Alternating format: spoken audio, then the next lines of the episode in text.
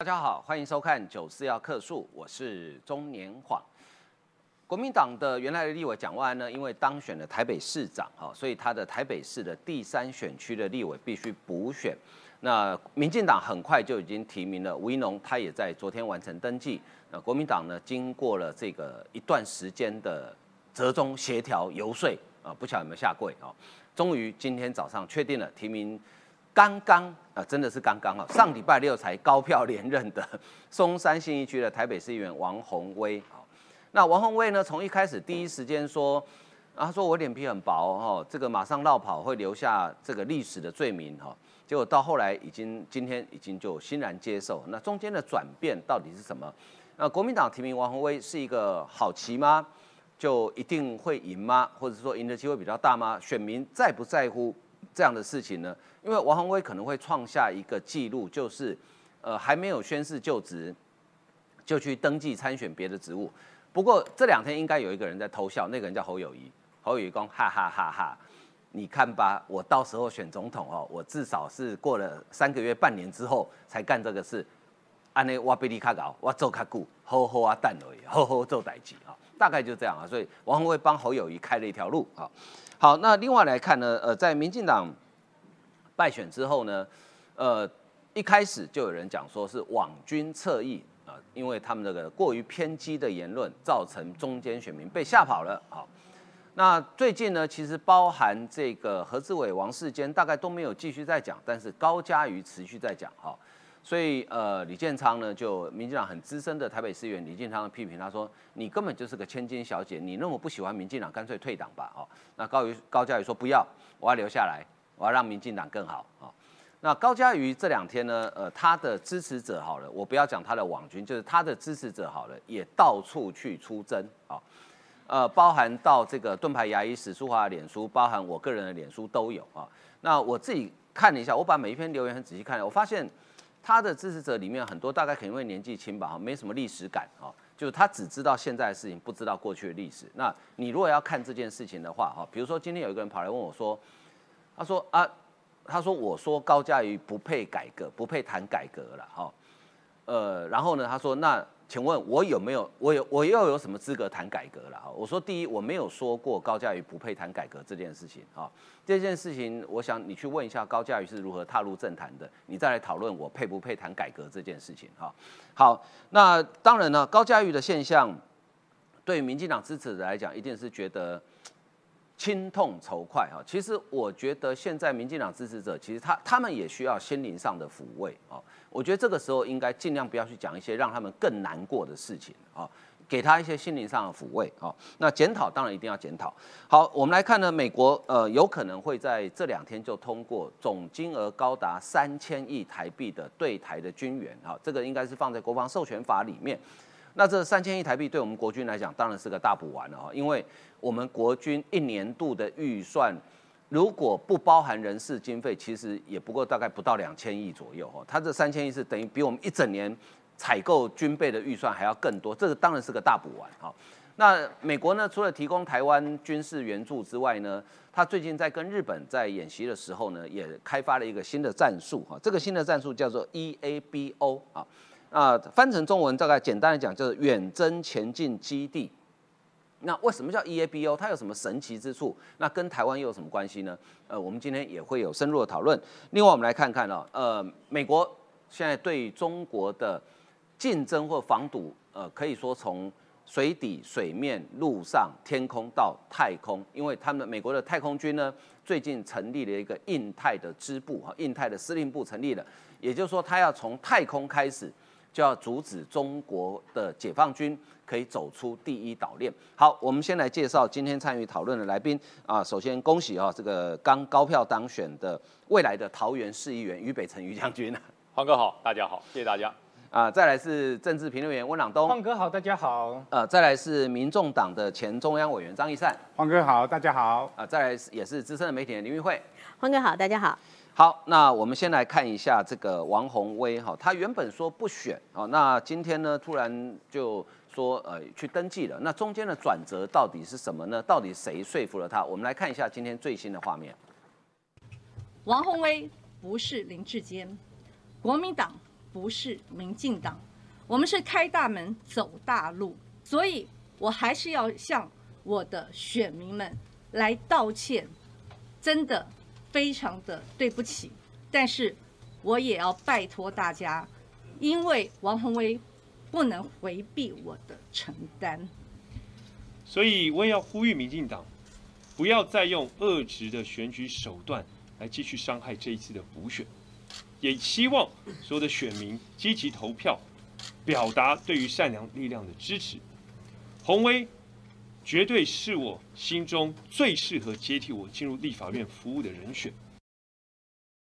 好，我们刚刚看到这个几个重点啊，刚刚这一段商案有几个重点。第一个，王宏威先跟选民道歉；第二个，说他呃非有不能回避的责任；第三是蒋万安讲的，我就不懂了。他说呃，民进党不要再用遏制的手段。奇怪，民进党在这次台北市长选举里面有用遏制的手段吗？我印象中好像没有。如果有的话，观众朋友麻烦留言提醒我一下哈，我们要自我反省一下，到底有多遏制哈。好，朗东，王宏威原本说不选。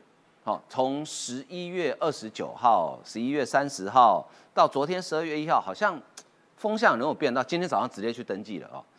呃，他为什么要跟选民道歉？参选不是应该很快乐的事吗？对啊，刚刚蒋万安在 VCR 里面也看到他的说法，竟然说叫民进党不要再恶指抹黑哦。他说呢，这个王伟很善良，那我们就觉得很奇怪哦，你自己说谎、绕跑、矫情。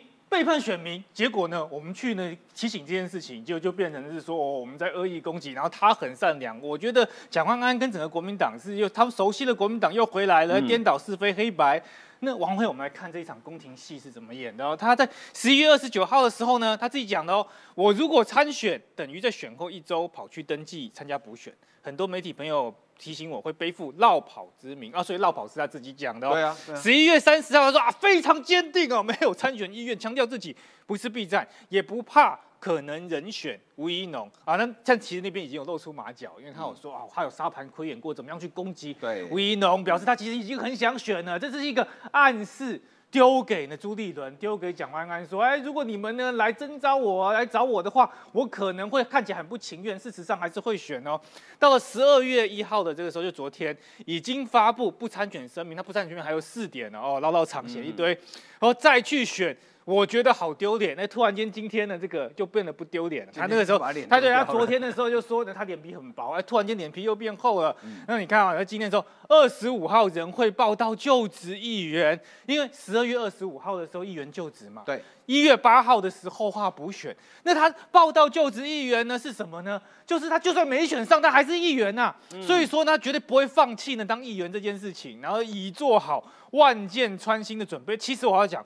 前面这几支箭都是他自己射自己，是啊，哎，都他自己讲的哦。我们还没有开始攻击的这个时候呢，他就自己说是万箭穿心。而议员没就职就要选立委啊，王宏威脸书，因为他现在脸书上，大家很多网友都跑进去留言啊，觉得说他怎么能这样？其实你就一个政治伦理的角度来讲，你心里面都要想着选这些立委的时候，你就不要去参加议员啊，你不要选这些议员，让选民能够认真去做决定。结果他选上了这个之后，马上最快绕跑。但我觉得最快绕跑有点奇怪，因为他还没就职，严格来讲。他还没就职就绕跑，哎，这个速度是非常的快速哦。当初韩国瑜好歹也是高雄市长，当了三四个月之后才 yes I do 嘛。他现在是连就职都还没就职，就已经呢要参加立委补选，超越韩国瑜的人出现了。那我觉得这整件事情呢，另外一个有趣的这个点是在于是说。黄宏辉是什么人呢？是韩国瑜复出的时候呢，在十二月的呃，在十月的时候，第一站啊，都都去帮他站台，对，没错。所以说呢，他呢跟韩粉的关系非常的密切，跟韩国瑜是同一阵营的。那第二点呢是说，他本身也是这个赵少康战战斗蓝的重要成员。赵少康他不是呢弄出一张战斗蓝的啊一个图啊，说哦很多浮选都上了，王宏威就在正中间，对，最重要的一个位置，旁边才是徐小新。嗯，所以说呢，王宏辉是赵少康的人，跟韩国瑜关系很好。现在为什么马英九加蒋万安加朱立伦还有赵少康这些人都会去挺王宏辉出来选的原因，是因为这是一个反侯阵营。在集结的一个过程，所以你观察到这一点，反侯阵营的集结，对，借由王威做一个试金石。嗯如果用这个方式呢，请黄威打赢这一战的话，这样的一个哦反侯阵营的势力就会更为凝结，就这个方式来增加他们自己之间的一个默契跟感情。因为原本朱立伦他其实跟其他党内的关系不是很好，跟韩国瑜关系也不好，跟赵少康关系也不怎么样。透过王辉这一战看是不是能够磨合，但是他反而创造了侯友谊一个很大的一个机会。对呀、因为侯阵营现在的话呢，其实有些哦相关的比较挺侯的人就讲说，哎，那你这样子不就是说给侯友谊开了一条路吗？他表面上呢说不选，是时候的话就因为旁边的人一直拱他的关系，逼不得已他才要出来参选，所以王宏威反而呢给侯友谊创造了一个先例。原本这群人聚在一起要卡侯，但是因为王宏辉自己呢要出来绕跑的关系，跟侯友谊遇到的处境是一样的，反而给侯友谊开了一条生路。但是必须还是要问台北市的这些选民们呢，你会去相信一个满口谎言，一开始就是完全说不选，现在又演一场假戏，之后又出来选了一个候选人吗？这部分我要打上一个非常大的问号。最后我要去讲的是说呢，王文威呢他这样子一连串的这样的一个行为举止，到今天刚刚的时候。他的戏演到什么程度？他说啊，因为她老公哦很生气啊，这个气到呢不接她的这个电话，觉得她为什么要选？所以你就觉得是说这一连串的剧本是明明你自己心里很想选，也沙盘推演过，怎么样的去呢攻击吴怡农？结果呢还要就是搞得好像很不情愿一样，还要所有人出来啊，包含蒋万安啊、朱立伦啊陪同之下才出来要选。那我想这场烂戏完全看出一个政治人物的品格其实是荡然无存的。到底谁是善良，谁是邪恶，其实观众都看得非常清楚。好，刚刚朗东最后补充说，她最新的理由说她老公很生气啊。呃，我觉得王宏威，你你也许唬得过别人，但你唬不过我，因为说不来你也知道，你也很清楚嘛。我跟你们两夫妻认识超过二十年了，你老公是我好朋友啊，他是什么样的人我很清楚啊。我我不要讲他怕老婆，基本上他是非常尊重太太，也非常疼太太的一个人，所以我不觉得他会气到不接你的电话了啊。所以呃，反正就已经跳进厨房的话，你真的就不要怕热了啦哈，你就反正该你心里应该也有数了，就是这呃，因为这选举时间时间很短，大概只有一个月左右嘛哈。那其实大家。大概就拿这一点，你一定会被讲的嘛，这很正常嘛。哎，玉慧你要补充。其实王宏威是在召唤他的支持者。大家如果还有印象的话，你现在去网络上面 Google 一下的话，王宏威前一阵子啊，在声量最高的是哪一件事？是他跟周玉蔻在法院前吵架的那件事。那呃，周玉蔻曾经讲过一句话。那当然了，呃，我相信就像晃哥，我们大家都认识呃朋友嘛。嗯。那我也不觉得说呃他的先生真的是这样。但是当时因为吵架总是呃互相攻击，总是不会有好话。那周玉蔻讲了三个字叫吃软饭。嗯。所以呃，我想周玉呃这个王宏威第一个他要澄清，我老公可不是吃软饭的，我老公可是会生气的。所以我现在要演一场戏给大家看，我老公会生气，这就是这场戏哈。那啊，这个是我的文件。都在我老公手上，我老公好气好气啊！他都控制了我的文件，而且我老公跟我分析，我现在哈，如果说这个要去选的话，一定会很累，而且对不起选民，他非常不赞同我去选，所以我老公是好人，我老公这么疼我，我老公不赞成我，所以我也是好人。虽然说这个我常常啊嘴巴很坏，我会骂很多人，但我也是好人。支持者看我看我投给我投给我，这是他要演的第一出戏。第二出戏呢，要戏要演个足啊，对不对？那呃，他不是前几天，昨天早上还在那边讲说，我对不起我的选民，这样子哈，我还没有呃，这个叫我，我都还没有去宣誓就职，我就马上去参选，我这样怎么对得起那么投我那么多票的这些选民？而且哈，我我想请教这个晃哥的就是。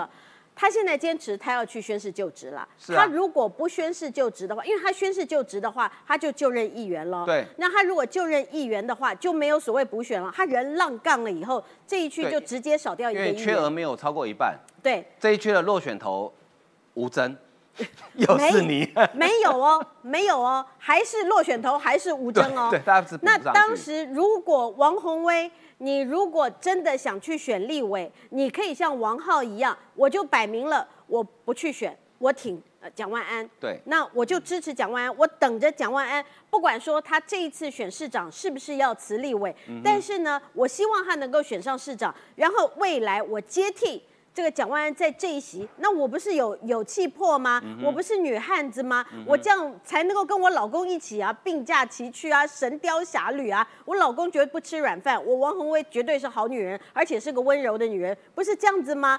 那可是呢，他并没有这样做，他看的是蒋万来矿挖娃。那等着蒋万安辞职了以后呢，那他呃这个整个顺利的当选了以后，那他又宣布去去呃这个参选立委。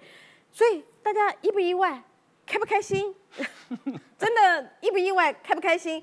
所以这个就是我觉得是一个政治人物，因为他现在啊，大家不要，因为我发现有很多人在脸书上面啊有错误的这个这个呃解释，说如果他去宣誓，呃他不管宣誓就不就职啊，那他如果呃去选立委的时候，那这样议员就会有一个缺额，没有没有那就是呃这个吴征就可以递补上去了。错，吴征还是那个落选的议家伙。员只有一种情况，就是当前面的人是贿选才呃贿才能递补，选或被抓了，呃，任何的情况呃，被褫夺公权了，对那他才有机会可以呃递补啊。所以吴征还是那个落选头啊。所以当时如果王宏威诚实的面对所有的选民，说不定。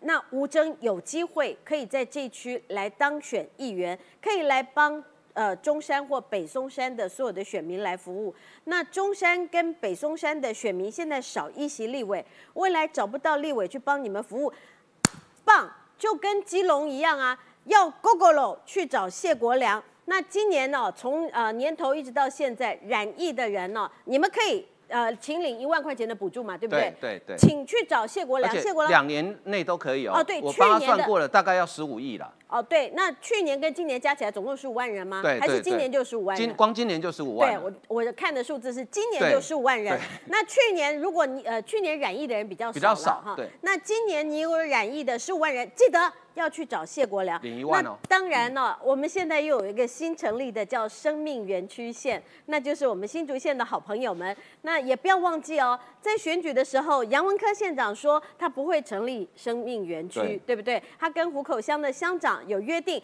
不会成立这个生命园区。结果当选了，因为有六成多的县民支持他，现在生命园区也要成立了。恭喜所有的这个新竹县的县民，这以后。我们进入新民呃新竹县，就到处都是生命园区。以后生命园区成为新竹县的特产，恭喜大家！所以要请中山跟北松山的这些选民，你们想想看，当时投王宏威，我相信大家绝对是希望你们的票有效的是选出一位杰出的议员。结果这位议员还没宣誓就职，就浪杠就落跑就跑了。那现在他要去选立委，所以我不晓得啊，这个现在还有人在抹黑这个呃吴一农，说吴一农是黑道啊。好，我们先呢先讲吴一农的这个呃学经历背景，他是耶鲁经济系，然后他是在这个华尔街里面是一个非常特殊的单位，叫呃应该高盛，高盛。它是一个叫呃特殊的呃、special situation，呃，就反正就是特殊，就是处理处理不是企不是很普通的企它业不是处理你我们一般个对对，人投资它处理比较啊，特殊的。它是处理那种非常高端的那种企业并购的，那个绝对是要被赋予，它的专业知识绝对要很够的啊。那所以这样子的人才，绝对是比蒋万安那种仙女送公文的那种方式哈的那种呃小律师是强很多。再加上哈，我们各位像我一样，我们这种迷妹哈，呃，成天没事做，除了上节目以外，我们就是追韩剧嘛，没事做嘛，对不对？我们追韩剧一定追过呃这个黑道律师文森佐，对哦，不对？文森佐，文森佐在意大利，文森佐也是在剧中啦，也是法律名校毕业啊，法律非常专业啊。结果他回到了这个韩国去帮忙一个一栋大楼被拆迁户，对拆迁户来争取权益，这样子你还不投报他，这样你不觉得帅爆了吗？所以帮吴一农把吴一农抹成黑道，你就想想 OK，哇，黑道律师文身左多帅啊！好，那呃，其实呢，我觉得王宏威要自己去面对。刚刚小芳讲了好几个案例，包含新竹的生命园区、基隆的已经支票两张已经确定跳票了嘛，GoGo 罗跟确诊一万嘛，哈。其实我我们只是想跟大家强调一个观念，我想小芳的想法应该跟我一样。我们过去讲神圣的一票哈，很多人会讲说啊，投谁都一样，跟我没关。其实你这一票是要付出责任的哦，因为你赋予他的他权利之后，你就要付出代价。新竹，我不是在笑新竹县的县民，可是你们当时选举的时候有看清楚有这一条证件吗？深蹲式的市民，我现在天天都在认练深蹲，认真练哈，要不然大腿还在发麻中。哎，对，就新竹县的县民，你们在投票的时候有没有看清楚这一条证件？好，基隆市的市民，你们在投票的时候有没有看清楚这两条证件？你们当时知不知道他一定会跳票？那除非你谢国良家族二姓拿钱出来嘛，哈。那另外哈，我我真的要帮王宏威先生讲一下话，因为他们两夫妻跟我以前我们是联合报同事，所以其实我们很熟。那他先生是一个脾气很好的人。我觉得讲他吃软饭也有点过头了啦，哈，就是他现在就是在太太的服务处帮忙嘛，但他的先生真的是一个脾气非常好的人哈，因为我认识他很多年，所以我很清楚了。但是我觉得公归公，私归私啊，就是呃选举嘛，对于候选人当事人有一些批评指教，OK，但是没有必要去扯到家人了哈。那于将军，我很好奇说，哎，国民党真的完全都没准备，所以他们原本不认为蒋万安会当选吗？呃，我想国民党应该认为蒋万安他们觉得会当选，那应该早就准备，因为你当选就一定不能当立委嘛，哎对就赶快准备补选的人嘛。可是王宏威他不确定国民党会提名他，你你哦这样你懂了吧？哦，他知道蒋万安这个缺会出，嗯但是国民党会不会提名我王宏威，我不知道。这里有一碗肉汤，对很香，但是不确定我一定能喝到。，对，万一跟王浩一样嘞，哦，对不对？王浩嗯没有选议员啊，对，他本来认为说这一期蒋万安选上了，应该顺理成章是我。罗淑蕾也没有选议员啊，嗯对啊他认为蒋万安选上之后，这一期至少有我的机会。嗯所以王宏威想说，哇，这么多人要抢，那万一不是我怎么办？那至少我有个议员啊，我可以 double check 啊，我进可攻退可守啊。是，所以第一时间他最担心的其实是跟徐小新之间的竞争。嗯，后来徐小新因为朱立伦讲了嘛，不在此选区的不考虑，所以徐小新就到国外去了。对，就去玩儿去了。对，那王浩威心想，那就剩我啦，那不是为为我量身打造的吗？嗯哼因为这个罗淑蕾刚刚做完生日嘛，是，，对，那那个实在强烈的对比太大了。然后吴一农的优势是什么？吴一农曾经在美国高盛集团有这么好的工作，哎，他自己放弃回来当兵哎，嗯，这绝大多数人遇到这个说，哎你你是不是脑袋坏掉了？对啊，他可以过几年除役就不用哎，当兵了。对呀、对呀、我在美国居留，我工作又很好，收入也很丰厚，我放弃了工作回台湾当兵，嗯，这这一般人做不到的啦。是。我跟你讲，一般人做，就像很多人质疑我一样，他说你绕跑将军，我说你升了将军，你会想提早退伍，但一定做到最后不能做为止。是，是，那是因为有理想，对这块土地我有我的责任，我才会离开。所以吴一农就是这样。嗯，大家知道吴一农那时候我离开国民党，他来找过我，他跟我谈的不是政党，也不是什么希望我支持他，不是谈国防，嗯谈后备，谈军事，捍卫国家的制度。嗯哼，但我就觉得这年轻人不一样，嗯，这个年轻人不一样，所以呢，连我都有这种感觉。你认为国民党面对吴一农是觉得哎呀很好打，还是很害怕？嗯哼，我感觉是很害怕，嗯，否则王宏威不会说我都已经准备好了，我可以赢他。我告诉你说不害怕，女生讲话哈，说不害怕就很害怕，嗯说不喜欢就很喜欢，说你很讨厌 就是不讨厌。这好像不是我讲的，这是那个我的少女时代里面说的，女生就是这样，不管年龄如何，这就是如此。所以你说她怕不怕吴一农？怕。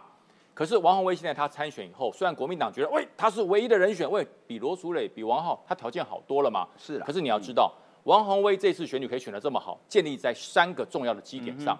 第一个，提出了林志坚的问题，狂打林志坚，他的声量大增。嗯第二个呢，跟周玉蔻在法院前面那一场激烈的辩争，让他的名气大增。第三个就是韩国瑜第一个出场，起手是在他那边，他基于这三点。把他的声势拉到最高，可是这三点对蓝营叫做极度欢心，对于中间跟泛绿的选民叫做什么？极度仇恨。我恨死你了！对，你这就是什么？就是整场血战开始泼脏水的起点。嗯所以蒋万说：“哎，他不泼脏水，哎，你旁边这个人在干嘛？他泼的是清水吗？他泼的是真理吗我我已经泼完了啊，对，哎，泼完就不脏了。对，不，你不准对，泼了哎，，没有，那桶子不脏了。对他把脏水泼出去了，都泼到人家身上，他桶子是干净的，嗯不能这样讲啊！脏水是谁先泼出去？不就是你吗？就是你先泼的啊、我请问，当时法院那个地方与你何干？你跟周玉蔻在整个法院前面演那一出是为了什么？你不是为了自己吗？你当然是为了自己。然后韩国瑜选出出场手势的起手是第一场在你这边，你不是要往那多数的韩粉给你造势吗？你做到了，你要的东西你也拿到了。可是我告诉你，你所制造的仇恨值，你会让绿营中间选民会做一个抉择。嗯哼，多人次很多多席次的选举你会获利，但是 PK 不一样哦。吴怡农有泼脏水吗？据我认识他到现在为止，他没有泼脏水。他从跟蒋万安选举没有没有选上，也九万多票，我记得对没有错九万多票，他有对九万多，对不对？九万九输，一万多，输一点点而已。对对所以说他对呃对，输不多嘛嗯，哼输不多，而且他有经营，他选过。最主要是我们观察一个候选人对于地方的经营是，你有没有离开？对他没有离开，他没有离开、哎、嗯他就在这边蹲点，甚至我还看到那个国际的媒体去采访他那个做那个那个那个那个急救，还有战场这个管理的这些活动，他都没有离开。嗯所以我真的讲哈。国民党对于这一次的这个吴怡农，他是担心，他是害怕，不然就派罗淑蕾啦，不然就派王浩啦。为什么派王宏威？没把握，因为其实三个补选，国民党最这一局是最没有把握的。南投没有悬念，嘉义他也认为赢定了。对，唯独蒋万这个选区，因为吴怡农不是输他很多，哦，不是压倒性的输，是一点点的输，再加上王宏威的仇恨值。呃，当然我觉得哈，民进党这一次在浮选呢，如果你再这么佛系哦，那我那我真的是没办法，该反击就要反击，该对王宏威这些所有的作为该说就要说。如果再用佛系的选举，我告诉大家，王宏威会得逞哦。嗯嗯，对，的确哈，我觉得这一次选举之后，很多人在讲说，民进党对于很多抹黑，哈，呃，执政党接受批评，那是跟抹黑造谣那是两回事，哈。呃，我觉得这个对抹黑造谣绝对不能纵容。好，那当然检讨很多哈，那再请教一下这个朗东哈，高嘉瑜是说都是侧翼网军乱出征，把中间选民给吓跑了哈，然后呢就引起李建昌了哈，呃他们的不满哈，所以呃到今天最新的回应说，我继自己继续努力留在民进党，让民进党更好哈，你怎么看这个事情？就是说其实我我们必须把时间序搞清楚，现在有些人搞混了说，哎。你们怎么选书在检讨高嘉瑜？没有哦，没有人检讨高嘉瑜，是他，对，是他先开枪的哦，是他先开枪的哦。我想在座大家都都可以作证，是他先开枪的。那只是有些人觉得他你讲的好像不太对，而且我很反对一个政党的党公职，你把败选原因怪给你的支持者，那以后谁还要支持你？对不对？对他你很包容，换成我在国民党就被开除了。你是已经被开除了。对啊，来朗东，你怎么看这个整个事情？他是知道说民进党是一个充满包容力的政党，所以他滥用这种包容啊。我必须是说，民进党内很多党公职，当然对于党务或政务有各种不同的意见。但是为什么会特别去提高嘉瑜？是说他不是提不同意见而已，他是很善于利用这种不同意见去争取掉反民进党的声音。他照理来讲，在民进党的基本盘之外，还有所谓的摇摆选票，有所谓的这些青年票，有一些对民进党也。没那么喜欢那高嘉瑜，他如果要专攻这条路线去争取这些哦选票，那当然是一件好事。可是他重点呢，争取到这些选票之后，反过来是完全是倒打民进党。他所有的意见都不会在党内当中优先去提出，而是直接是在一些反反绿的哦，一些所谓一些青蓝的一些媒体上面这边大鸣大放。更重要的是说，那你提出很多警讯，那大家也就觉得是多元意见。可是他会喜欢用一些很耸动的这些话，像什么一尸五命啊这些的这样的一个形容，包括在选后，其实他自己也是陈时中的竞选团队的一个副主委，但他就只是说轻轻说啊，我们大家都是战犯，说啊，检讨说都是特意网军的问题，都是别人的问题。那他没有忽注重视到一个重点是说，当蓝营用抖音啊、用 YouTube 啦，还有短影音啊，非常多这些抹黑造谣的时候，高嘉瑜在哪里？当发现是说高鸿安的助理费啊，还有一连串的涉及贪污舞弊的问题的时候，高嘉瑜在哪里？好像都没讲话。哎，都没有。他发现说任何跟柯文哲有关的、跟跟跟民众党有关的事情，他就避而不谈，因为他知道他的选票在这边，他要讨好他的选票，而不是呢站在跟民进党、跟阿中团队统一阵线上面。甚至在过去呢，在浮选呢、姚文字的时候，然后你会看到说各种的扯后腿，包含说翻白眼。到了陈时中团队，一开始大家也会很担心，可是因为阿中说要包容他嘛，哦，我们不要呢去跟高嘉瑜去计较。啊，结果呢，他在这整个啊这个区域竞选的过程当中，完全看不出他的一个积极的一个角色，所以难怪有市议员李建昌非常资深的市议员，他说高嘉瑜是一个被娇生惯养的千金小姐。但有些人有些意见觉得他是杂货店出来的，不算千金小姐。但是这边讲的是一个性格啦，跟跟。财富无关。对了，性格上面这几年呢，对党的言论自以为是，但民进党的支持者对他行径已经非常不满。李建昌他有讲出一些具体的案例，是说在高嘉瑜这次来帮阿中站台的时候，底下有一些民进党支持者是直接走掉的。他看到高嘉瑜他是走的，这个是一个这这么直接。对，这是有这个是一个非常严重的警讯，建议高嘉瑜离开民进党会更为海阔天空了。哦，那他也讲到是说挫败当然是要反省检讨，要很严肃，但是高嘉瑜。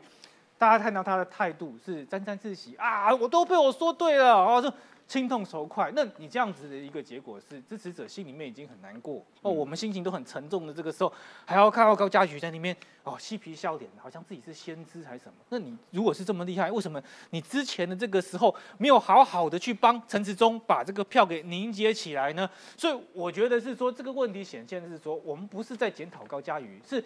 高嘉瑜在检讨大家的时候，我们必须要做一个横平的一个报道，不然好像呢，就是说呢，好像是高嘉瑜这样子一个反复的攻击，如果能成立的话，其实所有民进党一定都是四分五裂。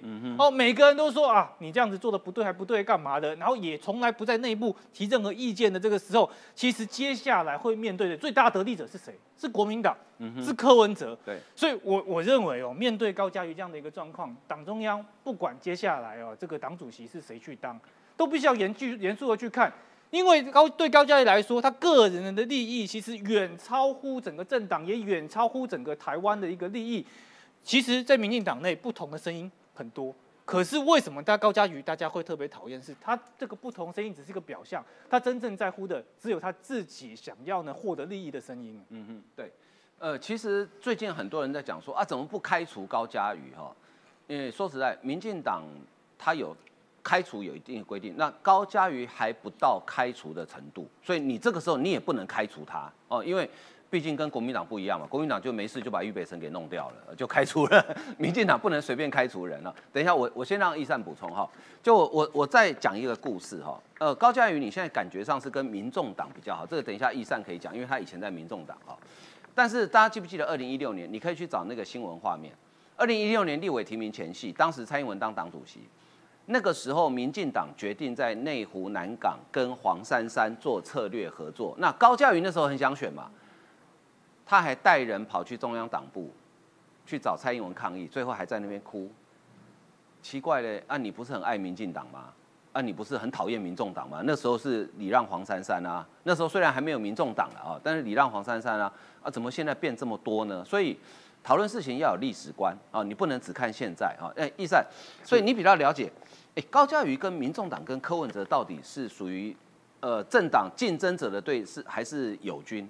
嗯高嘉瑜他其实都在为自己着想啊，哈，其实他包含姚文智、陈时中，他为什么不支持？其实直接讲啊，他都是想自己选啊，好，而且这种自己选，他想选台北市，对，想选自己想选台北市长，其实这个心意其实被柯文哲看出来了啦。啊，柯文哲他在当议员的时候，柯文哲有一次咨询就说啊，你不只做港务女神，你可以做台北市的女神。嗯，好，大家就知道了。所以他们在网络系统，我要讲的高嘉瑜有粉丝啊，然后民众党也有粉丝，柯文哲有白粉，哎，跟柯粉，他们在网络上这些支持者其实是有一部分很大一部分叫重叠的。所以这些重叠的部分，在柯文哲越来越靠向民国民党的时候，啊，那打这些白粉或柯粉们在不断的打击民进党的时候，他会放过高嘉瑜。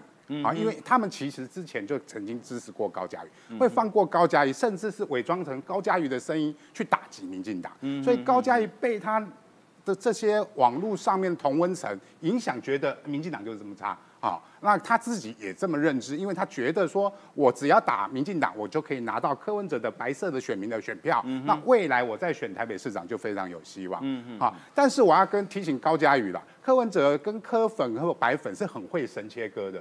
好，不要忘记了核心桥疫苗事件，明明就是市政府。说真的，我们每一个那时候所有的议员也好，立委也好，一堆在拜托疫苗的事情，因为选民真的需要。没错。所以你说议员或立委打这些电话合不合理？都很合理。啊，重点是为什么市府你让核心，你让这些人可以去打这个特权疫苗嘛？嗯哼。为什么独独只有高嘉瑜你可以打特权疫苗嘛？哦，表示你柯文哲跟高嘉瑜之间的关系实在密切到不行嘛，就是只让你高嘉瑜有因为核心疫苗事件那时候高嘉瑜这件事是有角色的哦。对，不要忘记了那时候柯文哲被发被人家查出来被网络痛骂的时候，柯文哲马上强切割说这个是民进党的立委，哎，这时候高嘉瑜你就变成民进党的立委了，恢复党，你不是柯文哲的好朋友了 哦，你是民进党的立委，所以我还是要奉劝高嘉瑜。做好民进党立委的工作，不要讲挖来矿挖挖了，哈，就熊眉酸起定啊。陈时中都算你的凶，开始布局你下一次立委的那呃市长的身份啊，为了拿这个所谓的黄珊珊的这三十万的选票，那你觉得你要骂民进党去拿这块的选票了？这是第一点，我要讲的。而且我要讲的是说，现在呃呃那个。中山区已经提名，民进党已经提名了，王世坚也也站出来支持哦。对，他说他的服务处方案，我还没有看到高嘉瑜站出来出支，呃呃支持。好，所以我还是要讲说，高嘉瑜在全党在挫败的时候，在检讨的时候，不要检讨支持者了，是像王世坚讲那个什么所谓的四大战犯，其实都有名有姓。本本来他们就是支持者，本来就可以发表他们的意见。啊，他们的个人意见，重点是为什么这些个人意见变成主流嘛？主要是你这党中央没有一个主轴给大家带。嗯嗯那你你不没有一个主轴的时候，这些人就会自变自走炮，就会自己去找出他自己的主轴。对如果今天党中央有很清楚的主轴的话，我相信这些支持者、这些网络支持者都会配合呃呃党中央主轴。譬如说，我们最近看到我们提名刚提名完啊，脸书就一片很大的帅哥啊，和我们这种中年的中年的那个男子就觉得肚子他的胸肌比我们肚子这两天心里大不太舒啊就觉得服不太平衡。还好我的肚皮比他的胸肌对对对对对，我们肚皮比他的胸肌大，然后呃，所以大家都会不断的帮忙转发这样的这样的一个、一个他的照片出来，没错所以民进党的支持者这些所谓的你们眼中所谓的侧翼，好、其实是很爱比你们更爱民进党的。嗯，真的哈，我我觉得哈，王世坚今天我刚刚也是刚刚开开录前看到这个新闻，我我其实有点佩服坚哥了哈，就是他他就跟吴怡龙讲说，因为你时间很短，一个多月哈，你竞选总部不用找，我的给你用，因为我刚心中还有党。对我刚选完，就是说嗯。王世坚，也许有些时候他有些他个人的谈话，嗯。那可能有一些支持者觉得呃听不下去，但是我觉得王世坚对于民进党的那个忠诚，我认为我个人认为他是完全没有问题的哈，我不会去质疑王世坚对民进党或是对台湾。呃，这个国家的忠诚度，但是有时候他会有一些个人的情绪，比如说他特别讨厌某院长啊，每次 每次就要叫他下台之类的哈、那这也没办法，就就就个人言言论自由嘛，哈，那那没办法。那玉慧你要补充高嘉瑜的，因为刚才其实提到说哈，呃，为什么国民党会开除那个于将军？为什么民进党不会开除这些老是批评民进党的人？那事实上，民进党奉行的是啊，党内啊，其实关起门来，大家都有言论自由，而且这绝对捍卫你的言论自由。你可以不支持我，你可以批评我，但是只要你讲的、你批评的是你认为于理于有凭有据的话，那这个就是誓死捍卫你的言论自由。我相信大家这样听的话，一定会觉得鬼巴都会啊，明明他们讲的很多都不是真实的，但是民进党真的就没有这样的党规，而且也没有办法像这个呃国民党一样那么独裁，可以说直接就开除北辰将军了哈。那呃我要给各位看的是哈，这个是大家还记得吗？这个是在姚文智二零一八年的对，他在选台北市长的时候，那个时候高嘉瑜硬是要窜到蹭到姚文志的背后，在背后翻白眼的那几张照片，我相信大家到现在，你如果有去看《流麻沟十五号》的时候，你可能都还会想起，你当你看到那一些被执行枪决的枪击，呃，那些那些良心犯。他们在呃被枪击前还带着那一抹微笑，你会反想高佳瑜的那个嘴脸有多么可恶了哈。这个就是高嘉瑜。还记得在今年的十一月二十五号晚上，我相信很多的朋友哈，虽然我我当时不在台北，因为我在别的地方助选，可是台北下起了非常非常大的雨，雨台上所有的人都在都站在台上，没有用任何的雨具，然后来遮雨，都在淋雨，就一个人不见了。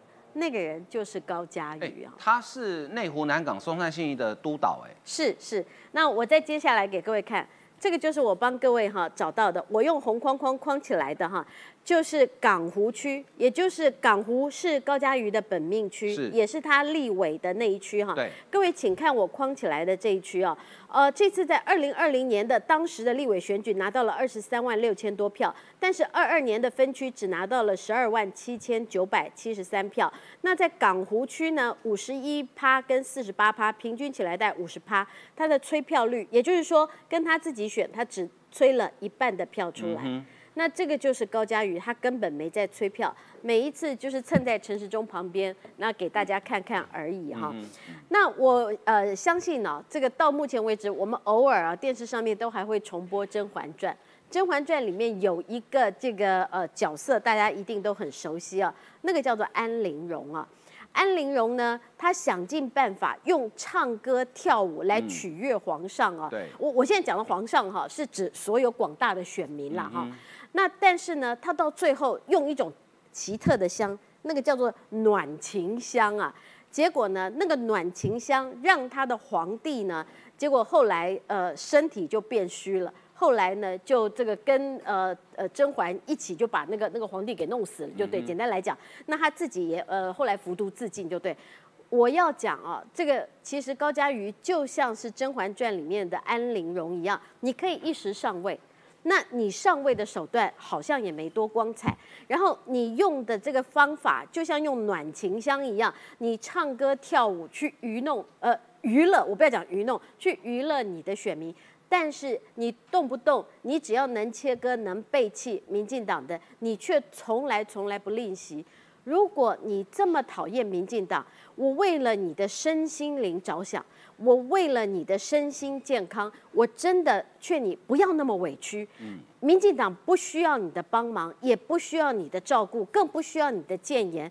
民进党有我们一大堆的这个侧翼网军支持者、义勇军谏言，我相信已经够了哈。不需要你的谏言，那你赶快离开民进党。对你的身心灵啊，你不用管民进党。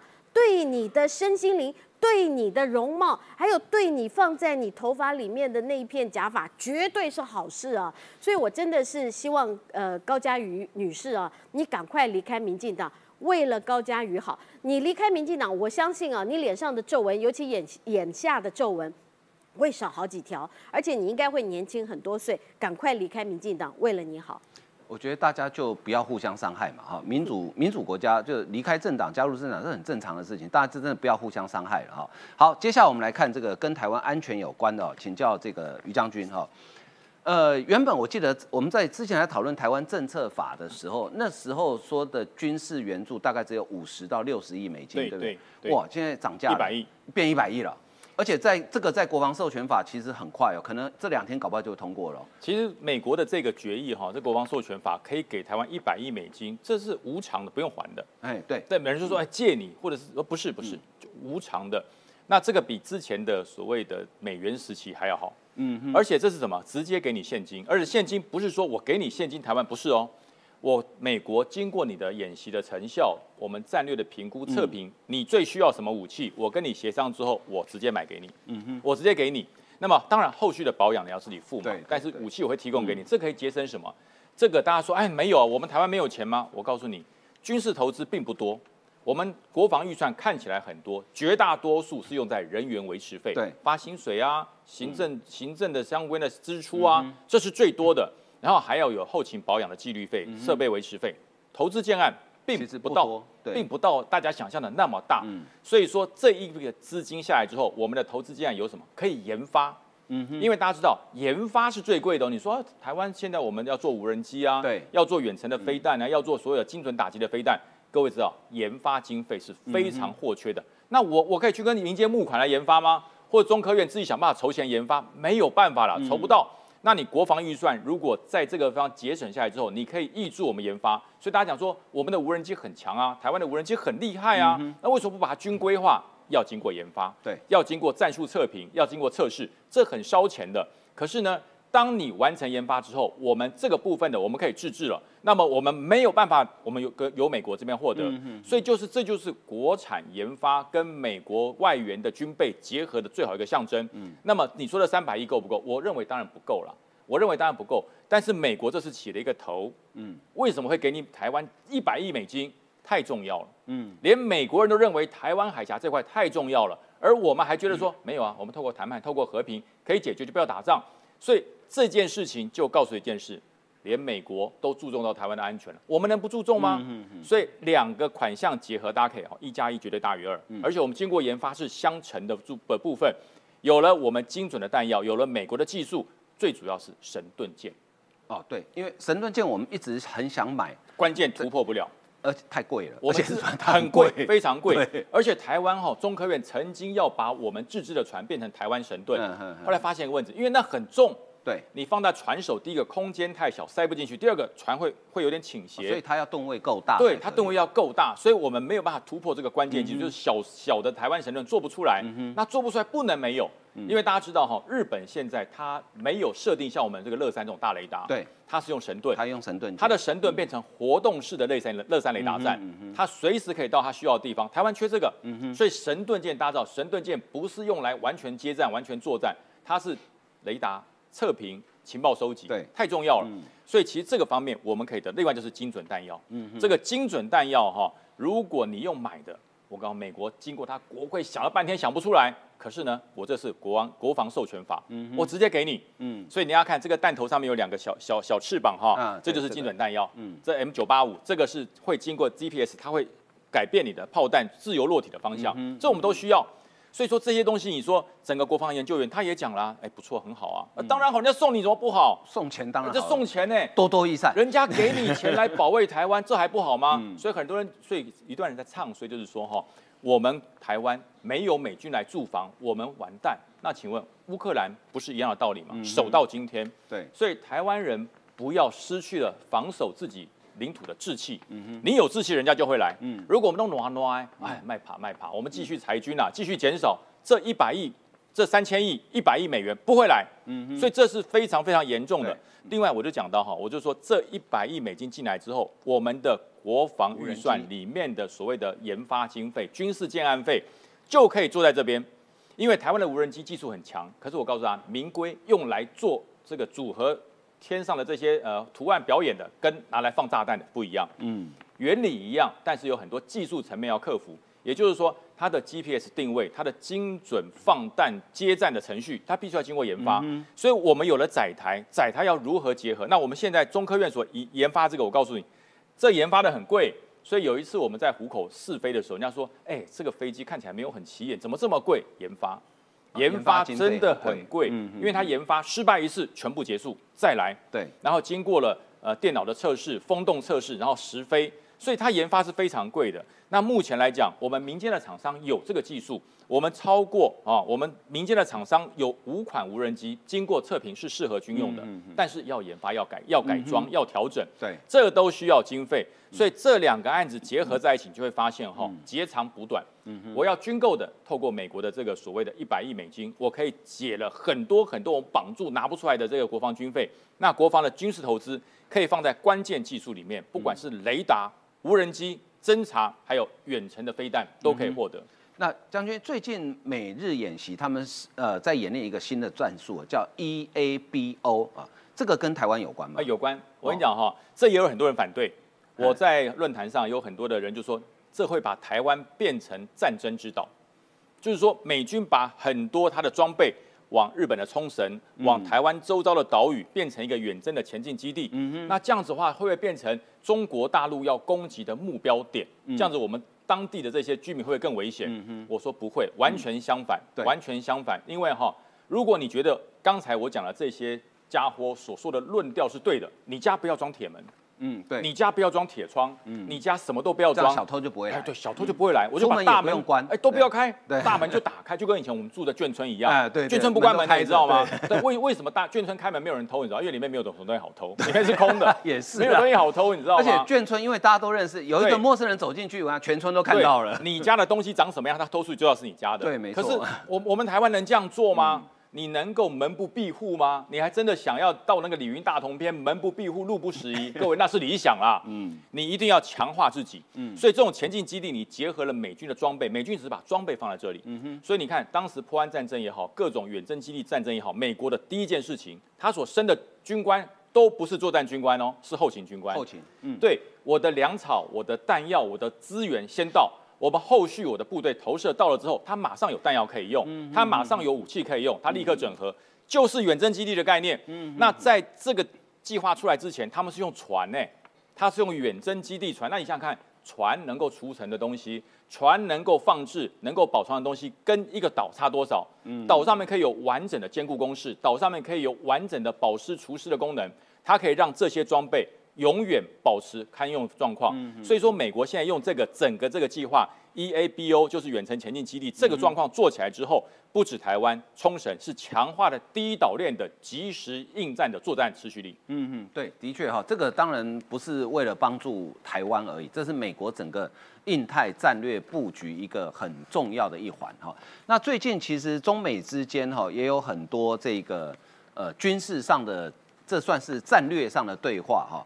哎，朗栋，中国不是常常很凶吗？哦啊，可是为什么遇到哎十一月五十一架大型侦察机、两条侦察船到南海去，中国好像也是气归气，也不敢怎么样。对啊，中国当然是不敢讲啊，因为这件事情被小粉红知道了之后的话，就觉得哇，习近平不是很太丢脸了怎么丢脸？所以，但是呢，中国方面的一个军事的一个网站哦，南海战略态势感知，它其实呢就是有去透露出说，美国呢在十一月的时候有五十一架大型的侦察机前往南海进行侦察。那其实呢，在在十月的时候是四十七架，所以说美方呢是很低调的，持续在增加呢对于中国在南海这边的这样一个控管哦。然后呢，里面还包含是有除了这五十一艘的侦察机之外，还有两艘的一个侦察船，然后呢，包括呢是说呢航。亨森号海洋侦测的船呢，跟中程号这两艘，那其实呢，这样的一个侦测呢，可以显现出说，美国呢对于呢这个中国相关的一些资讯上面的一个取得是持续在加温当中，然后呢，并没有说呢哦被稍微放松的一个态势哦，而且呢，因为呢，其实这些侦察机啊，它那个讯号是可以关闭的，所以说它现在测到五十一架，事实上的数量是五十一架加 N，还有一些它没有测到的一些侦察机，这个美方的侦察机都还在，那也包含呢是说呢这个哦，这个这边有讲到说。这个解放军南部战区啊，在十一月二十九号宣布说呢，美军舰艇非法闯入南沙岛了邻近的这个海域等等。那环球网说是挑衅啊等等，但其实呢，对于中国来说，他还是拿美军没办法。但目前来讲的话，美国呢对于这边这个亚太局势的掌控还能在这这个掌控之内。那也包括是说呢，现在呢另外一个有意思的一个消息呢，是说美国五角大厦它成立了一个中国任务小组，简称 DIA 哦。因为呢过去的话，美国整个主要的在国外的情报上面是集中在欧洲，在防范的俄罗斯。那现在他们也发现是说呢，最大的一个乱源在亚太，其实讲白就在中国啦。所以说呢，他们在五角大厦这边呢，就会有一个中国的任务小组。那具体来讲的话呢，我们来看下一章。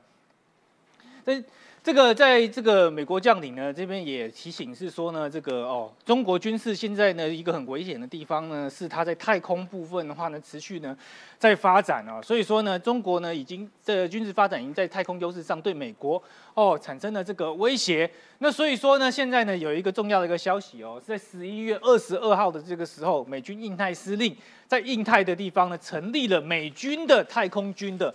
司令部，他会处理呢飞弹的防御啊、洲际导弹啊，跟其他太空站的项目。其实呢，这个这个所谓的这个太空部，我在二零一九年刚成立的时候的话呢，这个还有很多人去酸川普，觉得说啊，你为什么要去做这个太空军啊？做太空军没有用啊，还干嘛的？还觉得是说这是一个好像搞科幻故事一样。但其实，在拜登上来之后，他可能获得很多真实的内部的国防的一个情资啦。他知道说，太空呢其实就是兵家必争之地，它其实就是一个视野的一个问题啊。就像平地跟高楼，你如果占据了高点，你的视野就是比平地好。那太空又是在高楼之上，所以说所有的这个导弹在发射的这个时候的话，如果你呢在卫星啊在轨道上获得优势的话，你就有机会去预测它的轨迹，而且呢提早预警、提早击落。现在呢就是为什么日本呢，它用五十颗卫星呢去组建。